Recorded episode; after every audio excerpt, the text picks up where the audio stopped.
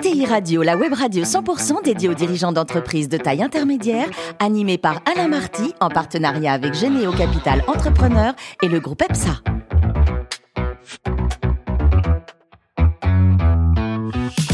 Bonjour à toutes et à tous, bienvenue à bord de ETI Radio. Vous êtes plus de 43 000 dirigeants d'entreprise abonnés à nos podcasts et on remercie d'être toujours plus nombreux à nous écouter. Chaque semaine, vous pouvez bien sûr réagir sur les réseaux sociaux. À mes côtés, pour co-animer cette émission, Edouard Braun qui est chargé d'investissement chez Généo Capital Entrepreneur. Bonjour Edouard.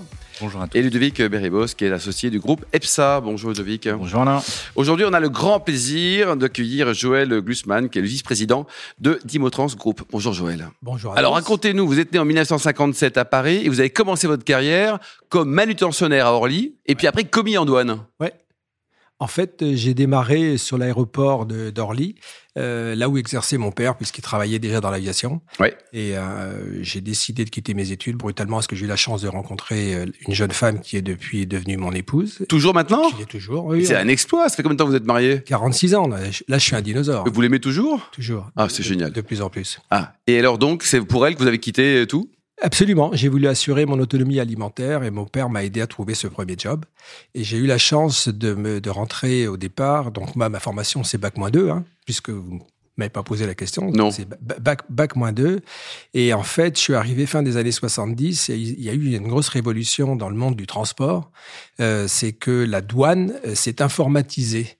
Et euh, euh, donc, euh, à un moment donné, tout ce qu'on appelait les déclarants en douane, euh, il y, a- eu une courte période où plus personne ne savait déclarer en douane. Et moi, j'ai eu le culot un jour d'aller frapper la porte euh, à un opérateur douanier en lui disant Je suis Je déclarant suis en douane. Voilà. Vous avez également vécu à New York? Oui, j'ai eu la chance. C'est cette même entreprise qui m'a embauché comme déclarant en douane et dix ans plus tard m'a envoyé pour prendre la responsabilité du développement de leur filiale euh, basée à New York. Ça a été une belle aventure, New York? Magnifique. Il y a eu un avant et un après pour moi, pour ma carrière, pour ma famille, pour mes enfants qui parlent l'anglais beaucoup mieux que moi.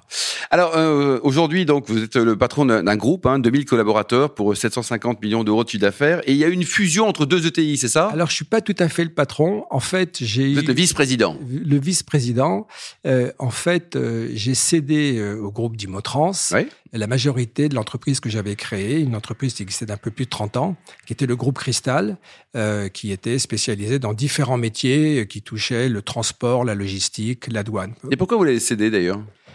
Alors, j'en ai pas l'air comme ça, mais j'ai- j'ai j'ai 65 ans. Vous les faites pas. et- vous êtes gentil. Comme quoi, 46 ans de mariage, ça conserve. Ça conserve. non, en, en fait, pourquoi j'ai cédé, euh, c'est le fruit d'une longue réflexion, indépendamment de, de- de mon âge canonique. Euh, c'est que avant, euh, avant même le Covid, on commençait à se poser des questions sur. euh, on n'était pas à l'abri d'un d'un tweet rageur de Donald Trump qui pouvait bouleverser les échanges internationaux. Euh, toutes les, les- toute la prise de conscience environnementale, on commençait à se poser des questions sur ce qui se passait en Chine. Et puis, euh, d'un seul coup, il y a le Covid qui nous tombe sur la tête. Premier trimestre 2020, le monde s'arrête. Et en particulier, le monde des transports internationaux. On n'importe plus, on, exp- on Vous exporte. l'avez vendu pendant la période Covid? Absolument. En 2021, ça fait un an. Ouais. Donc c'était pas la meilleure période, c'était pas la meilleure période, mais par contre, je considère que toute responsabilité d'un chef d'entreprise, je, je considère que j'ai plus d'obligations et de devoirs que de droits en tant que chef d'entreprise. Mm. C'est d'assurer la pérennité de, de son groupe, des collaborateurs qui la composent, qui lui ont fait confiance, quoi qu'il arrive, quoi qu'il lui arrive. Donc on était déjà, donc moi je suis dans un monde euh, euh, où mes compétiteurs euh, sont des multinationales. des géants. Ce sont des géants. Mais quand quand je- je- j'essaye d'expliquer un petit peu aux gens qui connaissent pas mon métier, je dis, vous connaissez tous DHL, c'est les plus gros, c'est le numéro un mondial. Et je dis que bah, finalement c'est pas la taille qui compte, c'est l'agilité. Donc, en, en- en fait, ce qui se passe, c'est que on a, on, on était déjà arrivé sur le métier du transport, de la commission du transport aérien. On jouait déjà dans le, dans, dans la ligue, la première ligue. Et euh, difficile de, de faire mieux. Les marges supplémentaires étaient beaucoup, Ouais. beaucoup trop hautes. On pouvait faire mieux sur le transport maritime. On était déjà un des plus gros commissionnaires en douane. Mm. Et en fait, tous ces bouleversements dans les échanges internationaux, où on commence à parler de relocalisation, ont fait que bah, finalement, on va peut-être produire en France, idéalement, mais plus probablement à court terme en Europe centrale, en Turquie, au Maghreb. Là, les transports, ils se font ni par avion ni par bateau. Ils se font par la route. Donc là, il y avait, une, faiblesse dans, mon offre de, de, de service. Et puis, le Covid arrivant, explosion absolue du e-commerce. Là, le e-commerce, c'est euh, de la préparation de commandes, c'est des entrepôts, c'est du dernier kilomètre. Là, je sais pas faire. Oui, c'était chamboulé. Hein. Complètement. Et rapidement. Donc là, euh, euh, par rapport à ma stratégie de sortie de premier actionnaire, il y avait deux choix soit on fait rentrer des financiers, il y en a qui sont qui sont là pour ça, soit un rapprochement industriel. J'ai jamais été motivé par l'argent, c'était pas ça qui m'intéressait, et j'ai pensé qu'il était euh, euh, euh pertinent d'essayer de consolider, euh, d'où le rapprochement avec oui, c'est avec, une, avec, avec une société. Mais dites-moi, Joël, quand on a vendu quand même, on continuait de motiver le matin pour aller au boulot ou pas? Ah ça c'est la, la, question qui tue. oui, oui. Alors en, en fait, on a vendu il y a un an euh, à, peu près. On a vendu en juillet 2021. Euh, pas une seconde, je n'ai regretté depuis ce moment-là ah, d'avoir fait, cette opération. J'avais probablement sous-estimé l'impact que ça pouvait avoir à titre personnel. Et effectivement, comment on trouve sa motivation lorsqu'on n'est plus le décideur? Mm. Alors, euh, finalement, c'est une situation assez confortable de ne plus avoir à décider. Et puis, on essaye de rester influenceur. Et mon devoir, c'est de continuer à accompagner et, d'accompagner le nouvel actionnaire dans un périmètre qui est plus grand. Je découvre des segments de la supply chain. Mais vous êtes toujours opérationnel ou vous avez... Euh, non, euh, ça, ça j'avais déjà préparé avant même la session. J'avais mis en place une équipe de jeunes qui est aujourd'hui aux commandes de, ce, de cette partie-là. Et aujourd'hui, bah, le groupe d'Imotrans, avec sa, avec sa filiale internationale que nous représentons, c'est 750 millions de chiffre d'affaires. Oui, c'est une très belle boîte. Ludovic? Ouais, moi j'avais une question. Euh, c'est vrai, quand on parle de TI, on parle de croissance. On parle moins justement de ces phases de cession ou de transmission c'est des, euh, j'imagine, des, projets qui se préparent. Je voudrais savoir de quelle façon vous avez euh, préparé cette phase de transmission, et notamment par rapport à vos collaborateurs, parce qu'on sait que ce sont euh, des phases qui peuvent être un peu anxiogènes. Bah, ça a été le plus dur pour moi, ça a été d'embarquer avec moi dans ce projet-là. Alors déjà, c'est une histoire de bonhomme. Hein. Mm. Je veux dire, on a eu par le passé eu cédé le capital de notre entreprise à une petite PME marseillaise dont vous avez entendu parler, qui s'appelle CMA CGM. Oui, bien sûr. Enfin, salut les familles CAD, oui. Et, euh, on apprend beaucoup de ses erreurs. Ça, c'en était une majeure. Vous l'aviez vendu la boîte? On avait vendu la boîte. Vous l'avez racheté après On l'a racheté après. Voilà. Vous avez raison, quand on fait une erreur, il faut racheter. non, non, on, a, on, a, fait une erreur. Et, l'erreur, elle, elle, était sur quoi? Un, choc de valeur et un gap culturel qui était qu'on n'a pas pu combler. Donc, on apprend de ces erreurs, on évite de les, de les répéter.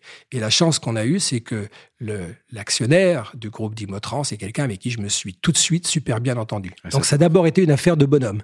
Ensuite, pour répondre à votre question, c'est comment on embarque ces équipes mm. sur un projet comme celui-là. Ils savaient que j'allais euh, j'étais en bout de course, euh, qu'est-ce qu'on fait pour la suite? Il y avait la tentation, justement, de faire entrer un fonds pour qu'on continue tout seul. Et, Et finalement, on a décidé, j'ai réussi à les embarquer avec moi sur un projet qui est magnifique aujourd'hui.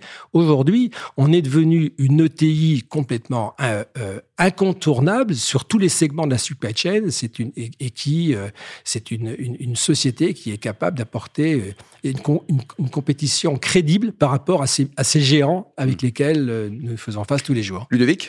On parlait de RSE, hein, euh, question qui fâche. On sait que le secteur du transport est, fortement euh, contributif, euh, notamment aux émissions de CO2. je voulais savoir comment vous positionnez par, rapport à ces enjeux. Alors, on a été parmi les commissionnaires en transport. Donc, un commissionnaire, on a, à l'époque, j'ai pas de bateau, pas d'avion, pas de pas de pas de camion. Hein. Je suis simplement un intermédiaire. Un, intermédiaire.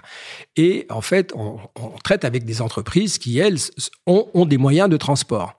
Donc, on a été avec une entreprise qui s'appelle Tecablou, qui a été pionnière dans le dans, dans, dans le sujet de mesurer l'empreinte carbone que l'on avait. Donc, on a on, on a été pionnier euh, dans nos métiers pour commencer à mesurer. Hein. Ce qui ne peut pas être mesuré ne peut pas être amélioré. Donc, on a commencé à mettre en place rapidement des mesures de, de, de, de CO2 de, des opérateurs transport que nous utilisons.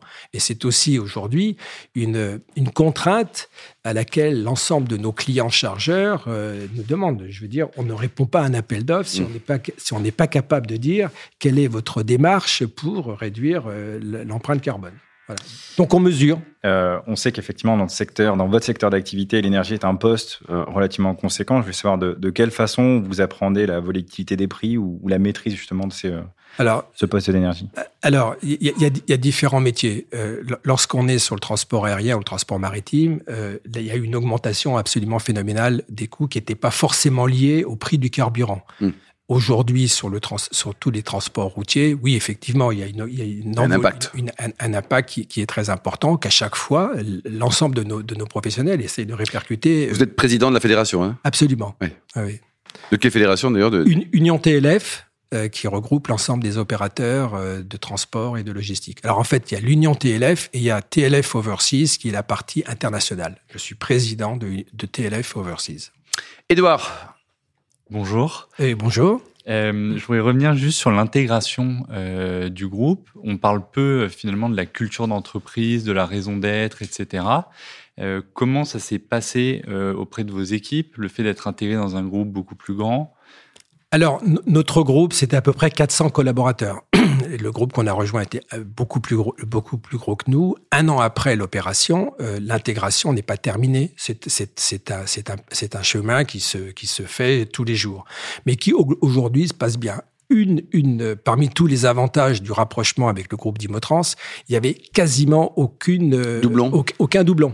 Donc, euh, donc ils, étaient présents sur d'autres d'autres segments de la supply chain, donc il y avait pas, on était complémentaires, il y avait, il y avait pas de doublon. Maintenant, je vous ai dit euh, également que le, le, le, le, ce rapprochement, ce rachat a été initié parce qu'il y a deux bonhommes qui se sont bien entendus. Bien sûr. Ils se sont d'abord bien entendus euh, euh, en, en, tant que personne. Oui, mais enfin, après, il y avait 500 personnes à convaincre hein, des oui, deux côtés, quand oui, même. Oui, mais, mais euh, ça, je pense que les, les équipes ressemblent oui, aux dirigeants. Quoi. Au taulier. Ouais, au taulier. Ah, je pense, je pense qu'elle ressemble. Donc il y a, y a, y a, bon, y a, il y a pas eu, il y a pas eu. Ça s'est plutôt bien passé que l'intégration. C'est en cours. Ouais. Alors au niveau humain, ça s'est plutôt bien passé. Après, il y a des, il y a des changements très importants. Euh, on s'aperçoit que les systèmes d'information ne sont pas les mêmes. Mmh. On, a, on a décidé de choisir euh, les systèmes de Dimotrans plutôt que ceux que... Les rémunérations étaient équivalentes, enfin, les mêmes systèmes ou il fallait aussi adapter l'humain Alors, alors, euh, non, il y avait, il y avait, il y avait des différences qu'on est en train, qu'on est en train de régler. Euh, il y avait des RTT dans une, dans une, dans une, dans un des groupes, il n'y en avait pas dans l'autre. Il y avait un 13e mois dans une, dans, chez nous, il n'y en avait pas ailleurs. Il y avait donc, faut, 53 faut, heures par semaine dans l'un, 35 faut, dans l'autre. Voilà. Donc, oui. donc, donc il, il, faut harmoniser ça. Il faut passer par les représentations du personnel. Ça prend un petit peu de temps, mais globalement, ça se passe, ça se passe très bien. Enfin, je veux dire, je touche du bois. Il n'y a pas eu, il n'y a pas eu de, de, de, de casse. Il n'y a pas eu de, il y a ouais, pas de eu de grève, de choc, de révolte, autre ah, chose. Non, non, non, non, pas du tout. Non, non, non, Edouard.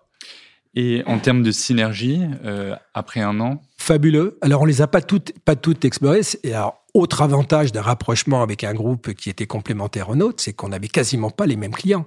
Donc, je veux ouais, dire, les clients qui euh, aujourd'hui faisaient confiance euh, à Qualitaire, NC sur la partie aérienne et maritime, eh ben, ont aussi des besoins route, ont aussi des besoins logistiques. Eh ben, on va aller les chercher chez Dimotrans et réciproquement, les clients de Dimotrans qui ont des besoins en aérien ou en maritime, allez, allez les chercher. Joël, le profil du, du, patron de la supply chain dans 10 ans, ça sera qui? Ça sera quoi? Ça sera un, un, une personne qui est orientée business, qui sera quoi, un technicien, quelqu'un qui est, il sera comment?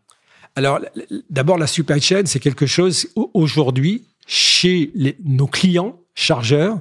Euh, on avait affaire, lorsque j'ai démarré dans ma carrière il y a quelques années, on avait affaire avec un responsable transport. Mmh. Euh, ensuite, ce responsable transport est devenu un responsable logistique. Et aujourd'hui, le patron de la supply chain, il est dans le COMEX de tous nos clients. Absolument. Ouais. Et aujourd'hui, la maîtrise, la maîtrise des approvisionnements avec en liaison avec le marketing, la vente, etc., fait que c'est un poste qui est éminemment stratégique. Ce qui veut dire qu'en face de nous, je pense que des profils comme le mien euh, vont devenir de plus en plus rares. On a, euh, je veux dire, mon, mon, mon celui qui a pris les commandes de, de, de mon équipe, qui s'appelle qui s'appelle Eric. Que l'on salue. On le salue et en fait, moi j'ai fait la sortie des écoles. J'ai été intervenant dans son école de logistique il y a une trentaine d'années. Et vous l'avez embauché parce qu'il avait un potentiel. Bah oui. Génial. Alors pour terminer, il paraît que votre meilleur souvenir de, de cuisine est et restera le couscous de votre maman. Ah, c'est sympa de rappeler ça. Oui, absolument. Voilà. Donc, le couscous, le couscous de ma maman, c'est absolument le meilleur souvenir. Et ça reste mon plat et préféré. Donc, votre épouse n'a pas réussi à le détrôner, quoi. Non. Non, non. non, non. Merci beaucoup, Joël. Merci également vous, Edouard et Ludovic. Fin de ce numéro de ETI Radio. Retrouvez tout le podcast sur notre site et suivez notre actualité sur nos comptes Twitter et LinkedIn. On se donne rendez-vous mardi prochain, 14h précise, pour une nouvelle émission. L'invité de la semaine de ETI Radio, une production B2B Radio.tv en partenariat avec Généo Capital Entrepreneur et le groupe EPSA.